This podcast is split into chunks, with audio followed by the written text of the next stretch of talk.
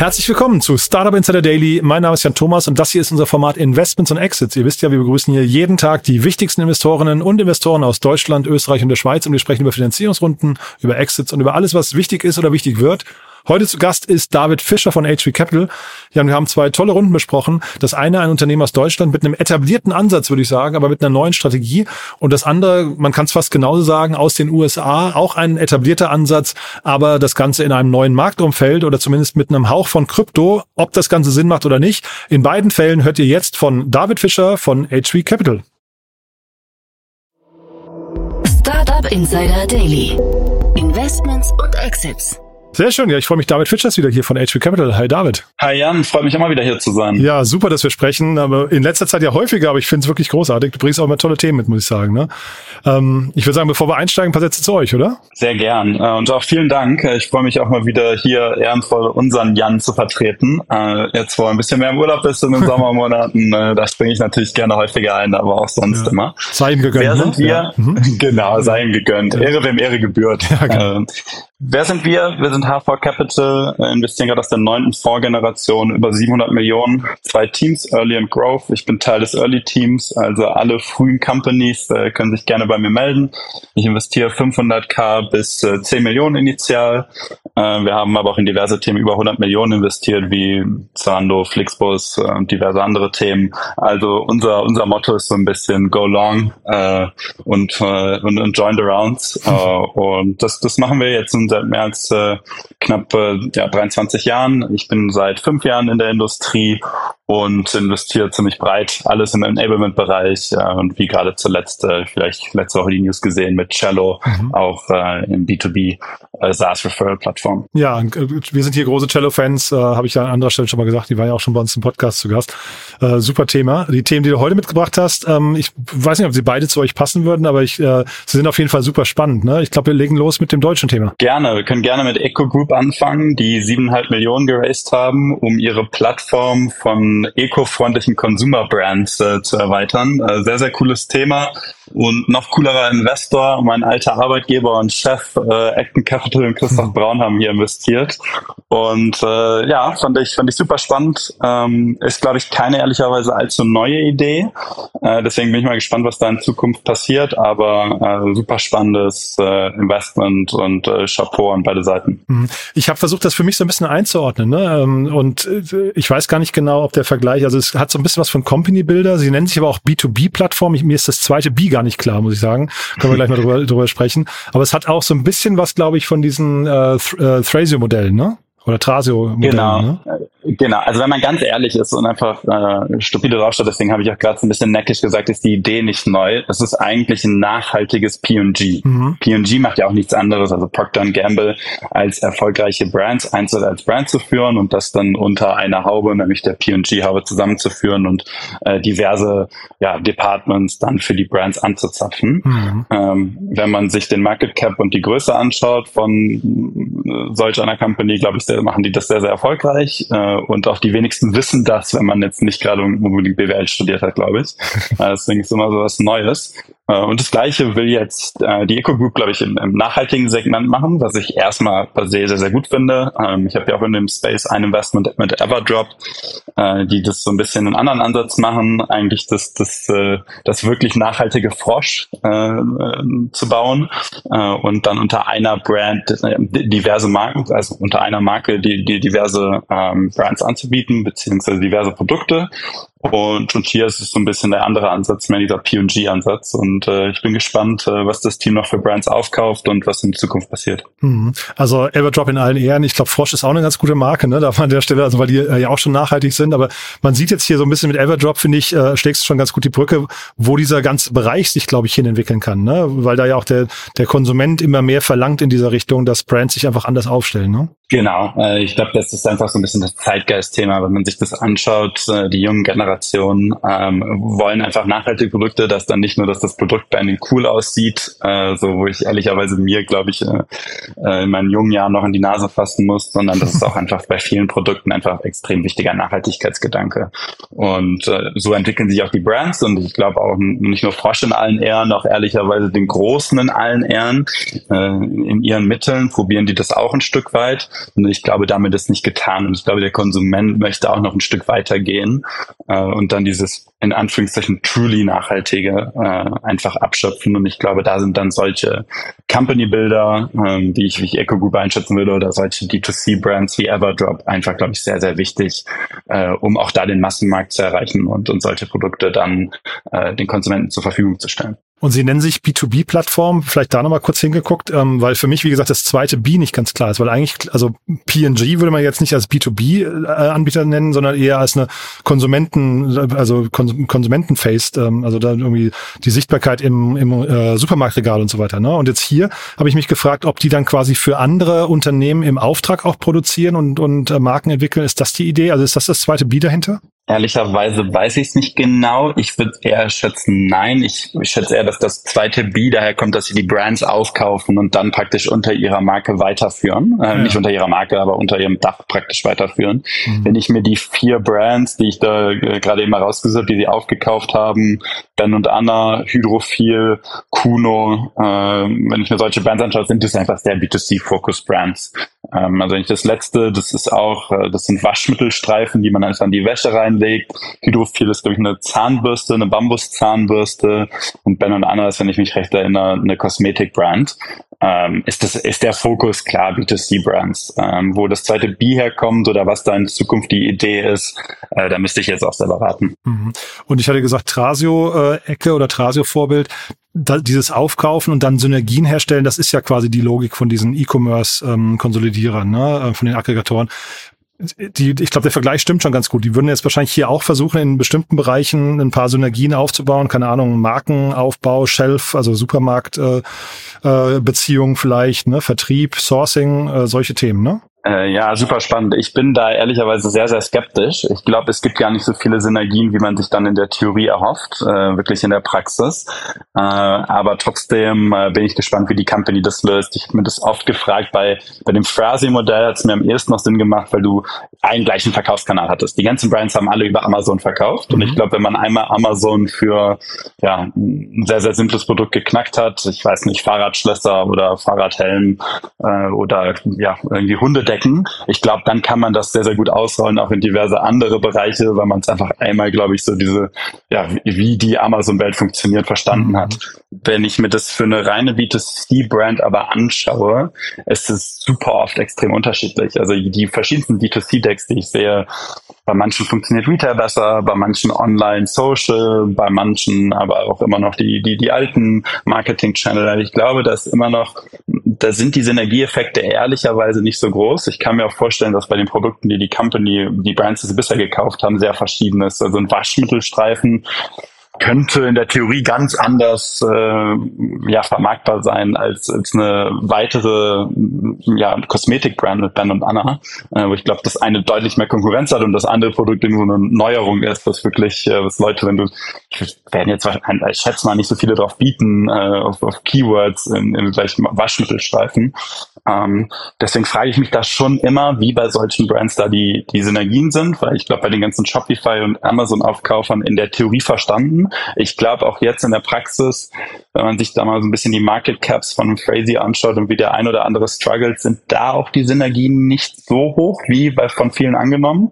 Ähm, trotzdem sehr, sehr gut funktionierendes Modell, glaube ich.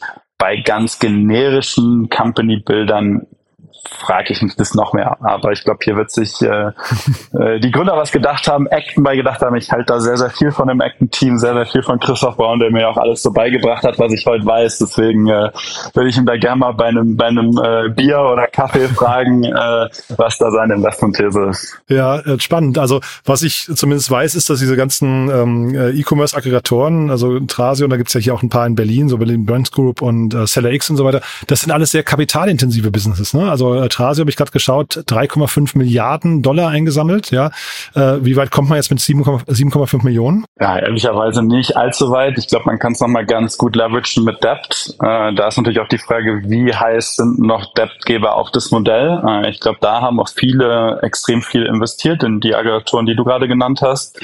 Ähm, trotzdem ist natürlich die Frage, in, inwieweit kommst du damit, wie viele Brands kannst du aufkaufen? Ich glaube, die Multiples im Guten wie im Schlechten sind auch runtergegangen, auch äh, in dem Segment. Also ich glaube, man zahlt da nicht mehr zehnmal EBIT für, um eine Brand aufzukaufen.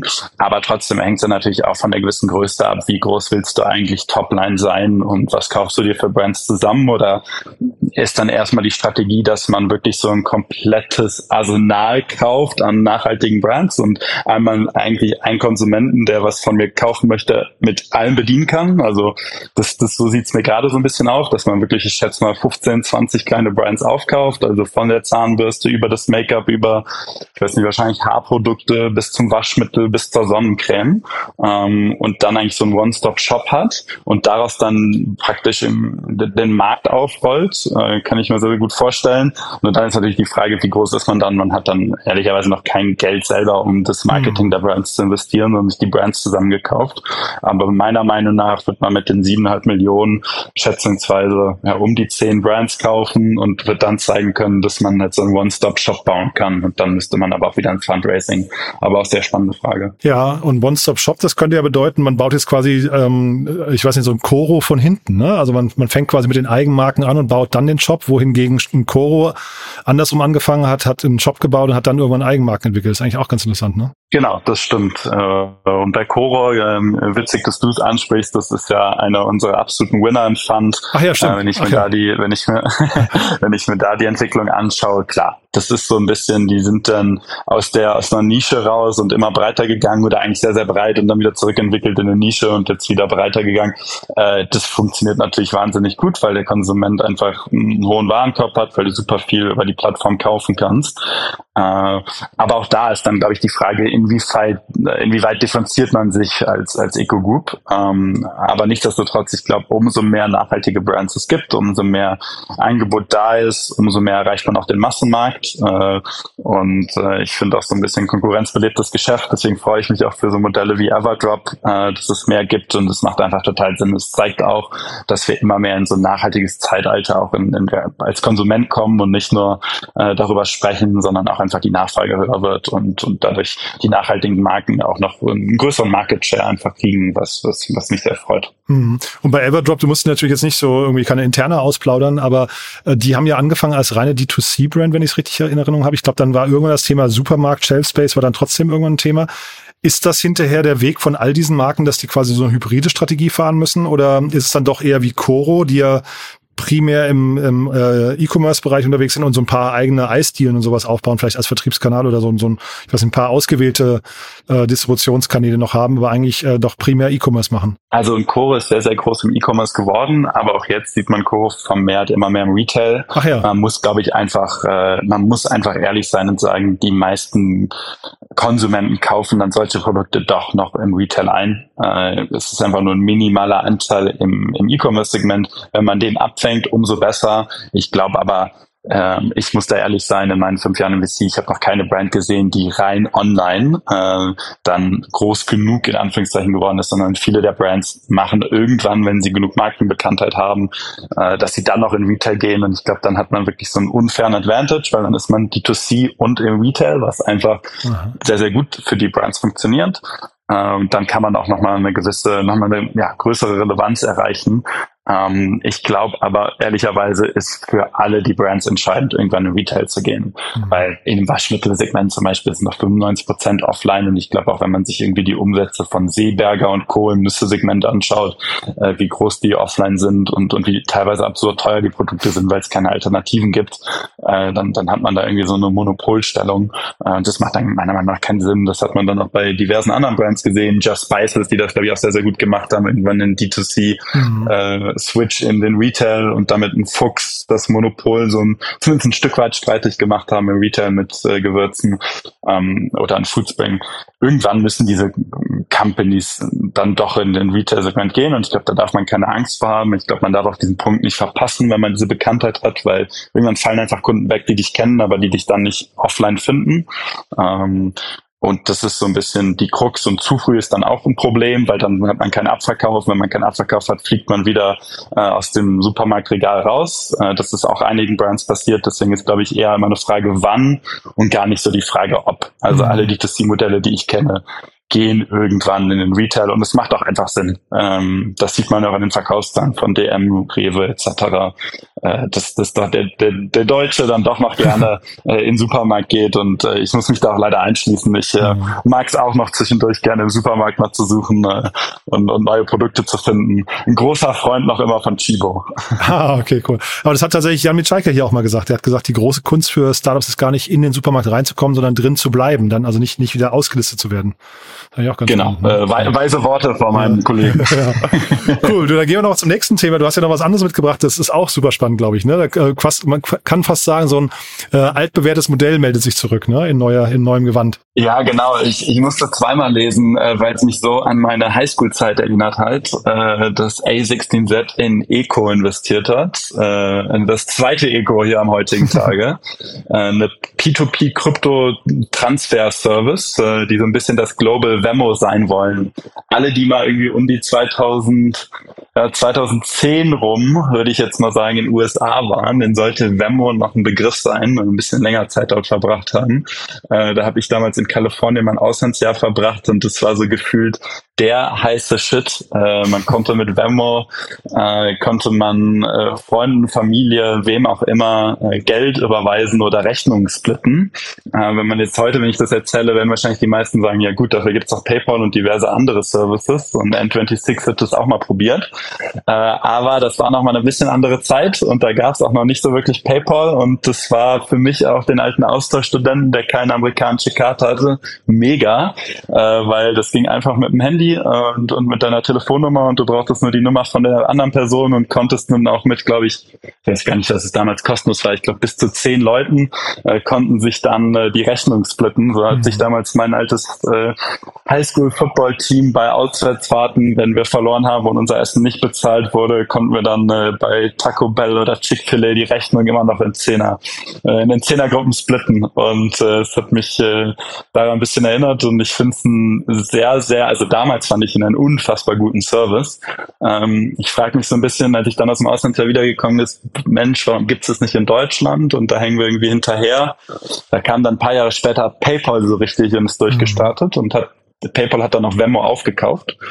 Äh, aber jetzt frage ich mich natürlich, dass das dann irgendwie 13 Jahre später, äh, dass es das, das nochmal gibt und, und was die App machen wird. Äh, da bin ich sehr gespannt, aber äh, trotzdem ganz cool. Äh, da gibt's dann, bin ich dann doch mittlerweile so alt, dass die Wellen wiederkommen. Ich höre das immer nur von meinen Kollegen. Äh, das gab's doch schon, das gab's doch schon. Mhm. Äh, hier fühle ich mich jetzt mal wirklich ertappt und sage, okay, das habe ich ja wirklich mal ganz lange benutzt und irgendwie gar nicht mehr äh, in den Tiefen meiner, äh, meiner Apps noch nicht mal mehr gefunden, die Venmo-App. Die habe ich gar nicht mehr am Handy.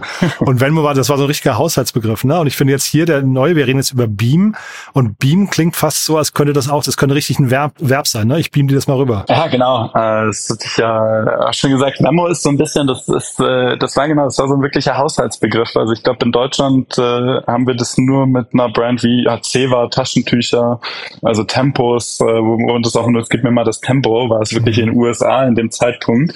Äh, ich wüsste gar nicht, wie man das anders genannt hätte. Also da bin ich mit meinem schlechten äh, 10. Klasse Englisch rübergegangen und ich glaube, den einzigen Begriff, den, den der für mich für Geld überweisen oder gib mir mal das Geld zurück, war immer nur äh, Hey, can you Venmo? Uh, let's use Venmo. Uh, uh, shall, we, shall we do it that way? Also es war mhm. wirklich so ein bisschen ähm, der, der Haushaltsbegriff und äh, auch ehrlicherweise immer noch. Ich glaube, ich war, ich weiß gar nicht, wann das letzte Mal, ah, in Februar war ich in, in New York und da äh, war ich mit Freunden essen, da wurde immer noch der Begriff, äh, dass das einfach gesplittet über Venmo wird, weil es sich da so etabliert hat. Ähm, aber gut, in, den USA hat sich Venmo sehr etabliert und in Deutschland PayPal.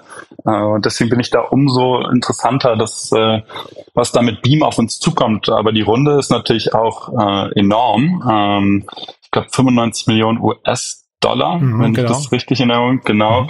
Ähm, ist natürlich eine wirklich große Runde und da kann man auch einiges mit machen, einiges an Marketing investieren, um Venmo ein bisschen den Platz streitig zu machen. Deswegen sehr gespannt, ob wir hier äh, in einem halben Jahr sitzen und äh, wir uns irgendwie das Geld rüber beamen. Mhm. Also P2P, ich meine, das war ja Venmo auch, aber ähm, jetzt auch mit Krypto, ne? Das, äh, das ist vielleicht neu. Ist das ein relevantes Feature aus deiner Sicht? Also, weil ich meine, damit verbunden, A6Z, die sind ja, glaube ich, im, äh, die haben ja einen riesengroßen Kryptofonds, den sie scheinbar auch wahrscheinlich unter die Leute bringen müssen, ne? Ja, total. Äh, das ist ehrlicherweise eine gute Frage. Ich bin mir da unsicher, ob das so massenmarktrelevant ist. Also ich glaube, von der Sicherheit trägt das schon noch was dazu bei, dass das einfach der sichere Service ist. Mir ist aber ehrlicherweise habe ich noch nie äh, irgendwie einer falschen Person Geld gepaypalt oder dass da ich da irgendein Problem hatte oder auch bei Venmo. Äh, ich weiß jetzt nicht, wie häufig das ist. Äh, kann sein, dass Leute hier empört aufschreien werden und sagen, nein, das ist schon ein paar Mal passiert, dann mehr Culpa an dieser Stelle. Ähm, aber das ist so das Einzige, wie ich es mir erklären könnte. Oder dass man natürlich so diese, äh, ja, die, die, die Kryptoschiene in, in dem Sinne abfängt und sagt, hey, das ist jetzt mal wirklich ein Produkt, wo Dezentralität Sinn macht. Das glaube ich auch, finde ich auch wertvoll. Ähm, nur trotzdem ist ja so ein bisschen, hat man bestehende Infrastruktur, die funktioniert äh, und die aufzubrechen, weiß ich nicht, ob man das braucht, aber ich glaube, das ist so ein bisschen der Engel. Ähm, und da würde ich auch sagen, wenn ich da jetzt komplett falsch liege, würde ich mich da gerne eines Besseren belehren lassen. Mhm. Ich habe auf der Webseite gesehen, Sie schreiben, dass uh, Beam is under heavy load und certain features may not uh, work or maybe delay, delayed. Ne? Das klingt ja schon mal so, als würde es angenommen oder als wären Sie zumindest, ähm, also vielleicht sind Sie auch technisch unversiert, das kann natürlich auch sein, aber als wären Sie vom Erfolg überrascht. Ne? Ja, aber ich kannte mal eine Person, die mir gesagt hat, äh, vertraue nie einer Studie, die du nicht selber gefälscht hast. Okay. Äh, das kann, Churchill, glaube ich, ne? Ja, ja, ja, genau. Das kann natürlich auch hier in dem Fall so sein, dass man so verwirrt ein bisschen künstlich äh, die, die, die Nachfrage hochzupushen oder, oder darzustellen, als dass sie höher wäre. Ich glaube, mhm. da sind gerade amerikanische Companies exzellent drin. Äh, wird mich jetzt, wird mich nicht groß wundern. Mhm. Ähm, aber ja, kann natürlich auch sein, dass die Nachfrage schon so hoch ist, dass das Produkt unter äh, Heavy Beschuss ist und äh, jeder es schon nutzen will und äh, es wahrscheinlich schon Bundesstaaten gibt in den USA, die nicht mehr Vermon sagen, sondern schon Beamen. Beamen finde ich übrigens das coolere Wort. Das, das, haben, das haben sie gewonnen. Das finde ich auch, ja, tatsächlich. Aber das heißt, also Runde ist stattlich, das könnte, könnte was werden. Ne? Der, der Service macht insgesamt Sinn. Ähm, Team haben wir jetzt noch nicht besprochen, aber sind die bekannt? Ähm, ist äh, Eco die, das Unternehmen dahinter, ist das bekannt? Ich kenne es ehrlicherweise nicht. Also mhm. mir, mir ist das Unternehmen zwar ein Begriff, aber jetzt nicht die Gründer. Äh, mhm. oder, oder deswegen, da würde ich, da muss ich mich ehrlicherweise zurückhalten. Deswegen finde ich jetzt eher die Runde und das Feature, das fand ich äh, super spannend und auch mit Sicherheit einer der besten Investoren der Welt. A16Z äh, wird sich da was bei gedacht haben. Klar haben die auch einen Kryptofonds, das ist wahrscheinlich nicht der Main Fund, aus dem sie das investieren, der, wie du auch gesagt hast, investiert werden muss. Aber ich bin da ja immer Optimist und sage, okay, da wird sich irgendein schlauer Investor, ein schlaues Team was bei gedacht haben und äh, bin ich mal sehr gespannt, was da was entsteht. Sehr cool. Ja, bleiben wir dran. David, hat mir großen Spaß gemacht. Ähm, wer darf sich bei dir melden? Du hast ja vorhin gesagt, frühe Companies. Äh, man hat eben so ein bisschen gesehen, auch wo deine Leidenschaft liegt, äh, Everdrop und so weiter. Aber gibt's noch andere Themen, äh, wo du sagst, die würdest, würdest, du gerade gerne sehen? Ja, ich bin bei uns so ein bisschen der Freigeist im Team. Das heißt, ich schaue mir alles und nichts an, äh, sage ich immer so ein bisschen. Äh, und da ist auch mein Portfolio sehr, sehr breit, wie eben erwähnt, Everdrop und ein Cello. Ich habe aber auch einen Charles als, als SaaS-Unternehmen, B2B-Marktplatz mit äh, Pacmatic. Also ähm, wie gesagt, das ein bisschen breiter und das, dementsprechend darf sich auch jeder Gründer bei mir melden. Ähm, ich bin ja immer sehr vorsichtig, ich sage das ja auch immer hier im Podcast, also nur die, die glauben, dass sie wirklich VC-Funding brauchen, nicht die das für ihr Ego machen oder denken, äh, es macht eigentlich keinen Sinn für ihr Modell und dann trotzdem aber mal mit dem Investor sprechen wollen, die können sich auch melden, den kann ich dann schnell Feedback geben. Ähm, aber ich sage immer, der Investor ist dazu da, der gibt dir Geld, um die Company schnell groß aufzubauen. Das muss auch das Modell hergeben. Äh, und dementsprechend in, in solche Themen äh, investiere ich dann und das ist sehr breit und das dementsprechend darf sich da äh, jeder, jeder bei mir melden, der mal mit VC sprechen möchte. Cool. Du, da hat's mir Spaß gemacht. Dir eine schöne Woche und bis zum nächsten Mal, ja? Danke, gleichfalls. Wünsche dir auch eine schöne Woche. Und äh, dann äh, schauen wir mal, wann Jan äh, mal wieder ausfällt. cool. Also bis zum nächsten Mal, ne? Ciao. bis dann, ciao. Startup Insider Daily, Investments und Exits. Der tägliche Dialog mit Experten aus der VC-Szene. Ja, das war David Fischer von HV Capital und das war Investments und Exits für heute. Hat Spaß gemacht, oder? Ich fand es auf jeden Fall super. Ich finde beide Unternehmen extrem spannend. Die Echo Group werden wir mal einladen in den Podcast. Siebeneinhalb Millionen Euro ist ja schon mal eine stattliche Runde. Und auf der anderen Seite das Modell, ihr habt es ja gerade gehört, da gibt es ein paar Fragezeichen, aber wahrscheinlich lassen die sich auch auflösen. Deswegen werden wir da nochmal nachfragen und das Gründerteam hier zu Wort kommen lassen. Und im anderen Fall bleiben wir einfach mal dran. Spannende Rundengröße. Mal gucken, ob sich das durchsetzt. Aber ja, auch ein tolles Thema. Wenn es euch gefallen hat, wie immer die Bitte gerne weiterempfehlen an Menschen, die hier mal reinhören sollten aus eurem Umfeld. Vielleicht kennt ihr jemanden, der oder die sich für nachhaltige Produkte interessieren oder der oder die sich für die Kryptowelt interessieren. In beiden Fällen, glaube ich, Themen, weswegen man hier mal reinhören könnte. Ja, danke fürs Weiterempfehlen. Euch einen tollen Tag, einen guten Start in die Woche und nicht vergessen, auf www.startupinsider.de findet ihr alle News. Ihr findet dort auch alle Profile von deutschen Startups, zumindest nach und nach. Gibt sicherlich noch ein paar kleine Blindspots, aber wir arbeiten dran. Wenn ihr da Feedback für uns habt, schreibt uns gerne entweder auf LinkedIn oder direkt über das Kontaktformular auf der Plattform. Dafür schon mal vielen Dank. Und zu guter Letzt, falls ihr jemanden kennt, der oder die mit uns arbeiten möchten, an der Plattform, am Podcast oder den ganzen anderen Services, die wir gerade starten für die Startups in Deutschland, Österreich und der Schweiz, dann ja, gerne weiterempfehlen. Wir freuen uns über jede Bewerbung. Wir sitzen mitten in Berlin am Humboldt-Hain, an dem wundervollen Park Humboldt-Hain, in einem tollen Office mit einem tollen Team und arbeiten an einer tollen Mission. Deswegen, ja, gerne bewerben und auch natürlich das gerne weiterempfehlen. So, das war's von meiner Seite aus jetzt endgültig. Euch, wie gesagt, eine tolle Woche und wir hören uns nachher nochmal wieder und falls nicht nachher, dann hoffentlich spätestens morgen. Bis dahin alles Gute. Ciao, ciao.